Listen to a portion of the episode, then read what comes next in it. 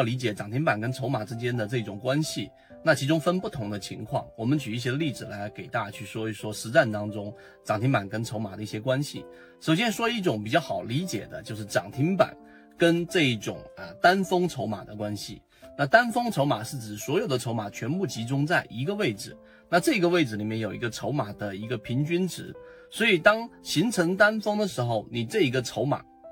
和涨停板之间，一般情况之下啊，我们分为两种简单的关系。第一种，就当这个涨停板已经形成的时候，筹码峰啊，原来单一的，举个例子，在十块钱的平均筹码的这个位置，出现了一个涨停，让原有的筹码从原来的这种啊，我们说的套牢盘啊，套牢盘可能是很多的情况之下，一下子变成了百分之六十甚至百分之八十的获利盘，也就是说让。这个筹码从原来套牢盘比较多，变成了百分之八十左右的这种获利盘。实际上，这种涨停板跟筹码一旦发生的时候，啊，我们要看的是什么呢？看第二个交易日。第二个交易日如果是属于高开，先看第一个开盘价。开盘价如果是高开三个点到四个点左右，在第二天的十点半之前啊，那这种情况之下，它如果能够收了一个涨停板。那就已经肯定是变成了满盘获利无抛压，那么这种标的肯定是强势的，很有机会能够走出三板成妖的一种走态，这走势形态，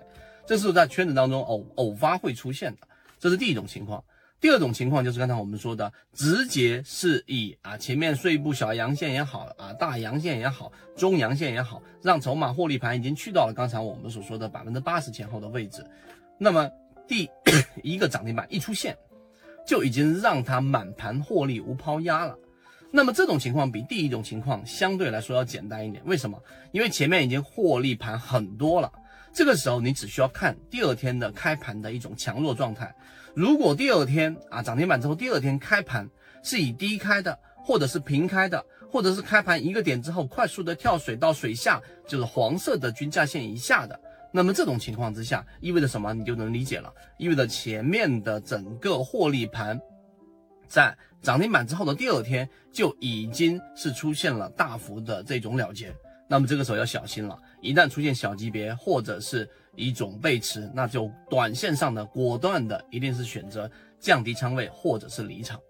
所以这一种情况和前一种情况其实都反映出了。我们所说的这 这个涨停板造就的这个涨停板的这种资金实力，到底是来自于我们说散户前面短线的大家大部分的意识统一，还是来自于游资？如果是来自于前者，那第二天呢这一种开盘一定是属于相对弱势的，并且走势也很难很坚挺。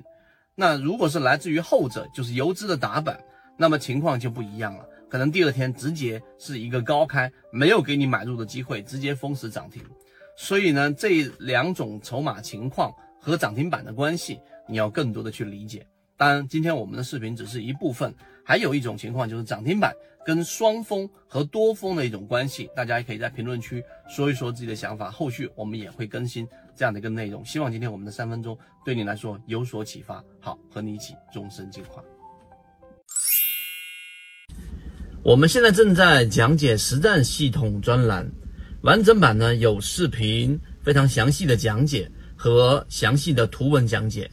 帮大家建立一个完整的交易系统。所以，如果你想进一步的系统的去建立自己的交易系统的话，可以拿出手机，可以直接在专辑的简介找到我。